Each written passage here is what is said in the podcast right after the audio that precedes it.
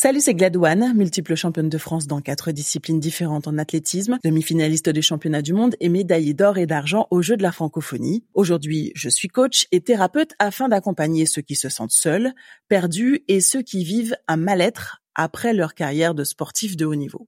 Aujourd'hui, c'est un moment spécial dans le podcast car nous fêtons notre 20e épisode. Selon certaines analyses de l'industrie du podcasting, on estime que plus de 50% des podcasts s'arrêtent avant le 20e épisode. Donc là, c'est officiel. The Glad One Podcast vient de basculer dans une autre dimension. Mais au lieu de célébrer sans réserve, plongeons dans un sujet souvent mal compris et sous-estimé, le doute.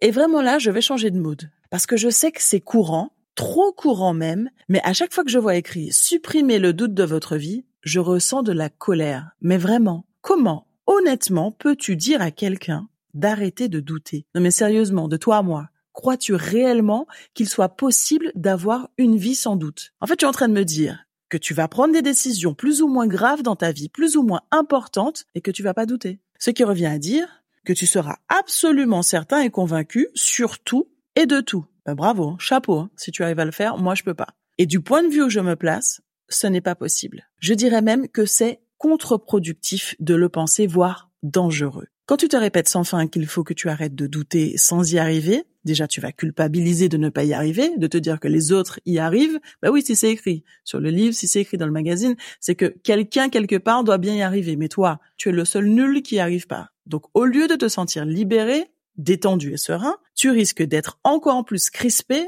alors que tu cherches l'effet opposé. Le doute est un mot qui résonne souvent avec incertitude et hésitation. Mais penchons-nous sur la signification profonde de ce mot. Le doute n'est pas simplement une remise en question, c'est un espace de possibilités infinies, une invitation à explorer l'inconnu. Dans notre podcast aujourd'hui, nous plongeons dans les méandres du doute, déconstruisons les idées reçues et préconçues et découvrons ensemble les trésors cachés derrière cette notion souvent mal comprise. Mais alors, pourquoi doutons-nous? Le doute peut se manifester à travers différents moments de notre existence et souvent, il apparaît lorsque nous faisons face à l'inconnu, que ce soit dans les moments de transition, les choix cruciaux ou simplement lors de la recherche de sens, le doute peut surgir comme un guide, nous incitant explorer davantage. Le doute peut être déclenché par plusieurs facteurs. Il peut naître de l'incertitude, du manque d'information ou même de la peur de l'échec. Parfois, il émerge de notre propre recherche de perfection. Nous pensons à remettre en question nos décisions, nos relations et même nos croyances les plus profondes. Mais alors, que se passerait-il si on ne doutait pas? Déjà, le monde serait fou quand même. Imagine la scène. Tu as envie de tuer quelqu'un, tu sors de chez toi, tu as envie de tuer quelqu'un, tu le tues. Sujet suivant, tu passes à autre chose. Ce serait en fait pire que le film La Purge. Mais oui, si tu doutes pas, si tu ne te remets pas en question, pourquoi tu ne tuerais pas quelqu'un si tu as juste envie de le faire?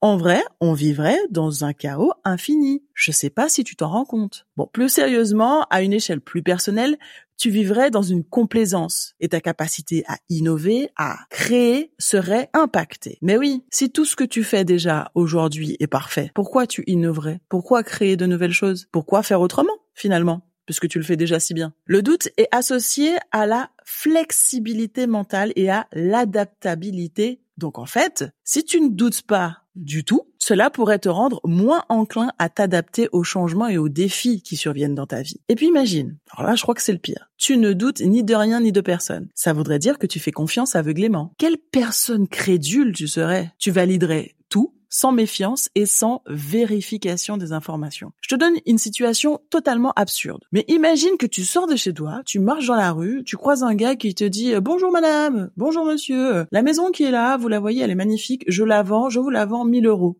Toi, tu vas réagir, tu vas dire, ah ouais, 1000 euros, tu fais le tour, tu regardes, tu te dis, ah mais ça vaut le coup, 1000 euros une maison. Ok, tu l'achètes. Quand tu reviens le lendemain, en fait, c'est pas ta maison et c'était même pas la sienne. J'exagère évidemment avec cet exemple, je force le trait, mais justement pour te permettre de te rendre compte que ça fait partie du doute, que tu remets en question ce qu'il te dit et que c'est grâce à ce doute qu'émergent les bonnes questions et que tu peux déchiffrer le vrai du faux. Je sais exactement de quoi je parle puisque le doute fait partie de ma vie. Je n'ai choisi que des carrières pleines d'incertitudes. Sportif de haut niveau, par exemple. La probabilité pour être championne olympique était quand même assez faible. On est d'accord. surtout dans une discipline aussi concurrentielle que l'athlétisme. Deuxième carrière, journaliste télé. Déjà une femme journaliste spécialisée dans le sport, pas toujours évident. Mais en plus, une femme noire à la télé, c'est aussi compliqué. Et la combinaison, elle est parfaite puisque une femme noire qui tente d'être journaliste spécialisée dans le sport à la télé, bah, je te donne pas la, somme de l'équation. Bien sûr que j'ai des doutes et pourtant sur mon CV, il y a quand même écrit Beansport, France Télévisions, Canal+, la chaîne L'équipe. Et bon, je vais pas euh, toutes les faire, mais vous voyez l'idée. Et aujourd'hui, je suis coach et thérapeute dans une spécialité que je suis en train de créer toute seule. Donc imagine les doutes.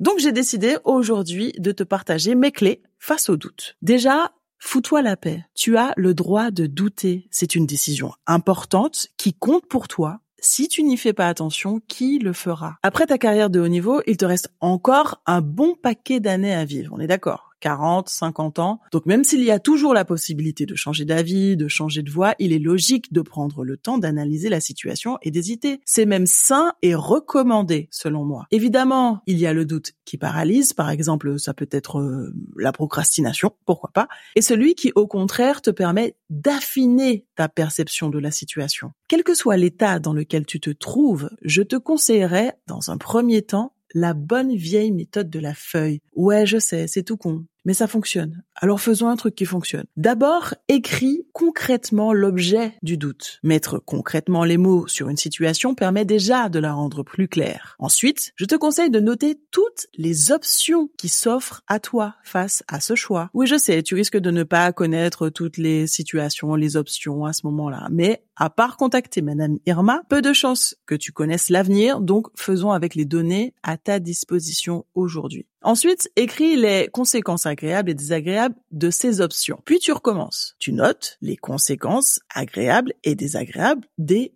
conséquences précédentes. Il n'y a pas toujours de réponse, hein. mais justement, ça te permet de constater que tu n'en sais rien et si tu n'en sais rien, soit tu le laisses en état, soit il te faut aller chercher la réponse. Mais à ce moment-là, tu dois déjà avoir une vision plus claire de la situation. Si vraiment le choix ne te saute pas aux yeux, dans ce cas-là, moi, je fais le choix des conséquences les moins désagréables pour moi. Parce que tout le monde apprécie les qualités. En revanche, c'est plus compliqué en ce qui concerne les conséquences désagréables. Donc choisis ce qui te semble supportable pour toi, hein, pas Et c'est exactement pour cette raison que je dis qu'on se marie pour les défauts de quelqu'un et non pour ses qualités. Je vais te donner un autre exemple encore plus concret qui va parler à tout le monde. Le choix d'acheter une maison ou d'acheter un appartement. Évidemment que la maison offre la possibilité d'avoir un extérieur, mais elle inclut aussi de s'occuper du jardin, de l'étanchéité du toit, de refaire régulièrement la peinture de la bâtisse, etc., etc. Et tous les frais de la maison te reviennent et sont exclusivement à ta charge. Un appartement amène d'autres conséquences, comme la proximité avec ses voisins. Et si tu es en copropriété, tu as aussi le fait de suivre les choix financiers du syndic, par exemple. L'ascenseur tombe en panne, tu habites au huitième, il va falloir prendre les escaliers. Enfin, là aussi, il y a un lot de conséquences. C'est à toi de voir quelle situation est plus supportable pour toi, moins désagréable. Et alors, concernant les bienfaits du doute, eh oui, il y en a et bien plus que tu ne le crois. J'en ai identifié au moins cinq. Le premier, le doute incite l'ancien sportif à réfléchir profondément sur sa transition post-carrière. Cela peut aider à clarifier les aspirations, les objectifs personnels et à guider vers des choix de vie alignés sur les valeurs individuelles. Deuxièmement, le doute peut être un moteur pour explorer de nouvelles opportunités. En remettant en question le statu quo, l'ancien sportif peut découvrir des passions et des domaines d'intérêt auxquels il n'avait pas pensé pendant sa carrière sportive. Troisièmement, confronter et surmonter le doute peut renforcer la résilience émotionnelle. Face à l'incertitude de la transition, l'ancien sportif peut développer la capacité à s'adapter au changement et à rebondir face aux défis en avant-dernière position, le doute peut conduire à remettre en question les limitations perçues. L'ancien sportif peut explorer les possibilités au-delà de ce qu'il pensait possible, découvrant de nouvelles facettes de sa propre capacité et de son potentiel. Et enfin, surmonter le doute peut conduire à une confiance en soi renforcée. En naviguant à travers les incertitudes, l'ancien sportif peut développer une confiance encore plus solide en sa capacité à faire face aux défis de la vie quotidienne. Mais en fait, pourquoi douter t'empêcherait finalement de passer à l'action? Tu peux douter et le faire en même temps, non? Moi, si j'avais attendu de n'avoir aucun doute pour faire quelque chose, ben en fait, j'aurais rien fait. Moi, je doute tout le temps pour tout, contrairement à ce que tout le monde pense. Et pourtant, j'agis. Mais selon toi, quelle est la différence entre un mec qui fait sans douter et un autre mec qui agit avec des doutes? Pas simplement l'attention, la vigilance. Alors doute, mais ose. De façon stratégique, on est d'accord. Par exemple, en utilisant la stratégie du coping, c'est-à-dire en t'inspirant de ceux qui ont déjà fait ou qui s'en approchent. Il y a de grandes chances pour que ça ne soit pas parfait. Oui, je sais. Et alors, au moins tu l'auras fait. Mais si vraiment les doutes persistent, que tu sens que t'es bloqué, que t'es paralysé de façon inhabituelle, évidemment, n'hésite pas à m'écrire, à me contacter pour en discuter.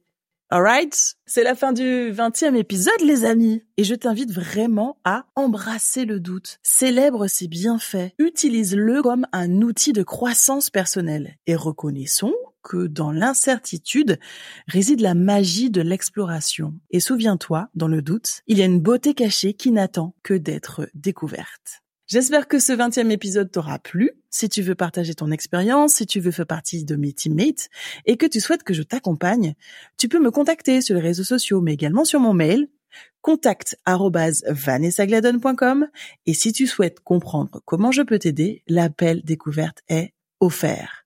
Si ce podcast te plaît, n'hésite pas à lui mettre 5 étoiles sur la plateforme que tu utilises et je t'invite à le partager à ceux à qui il pourrait plaire.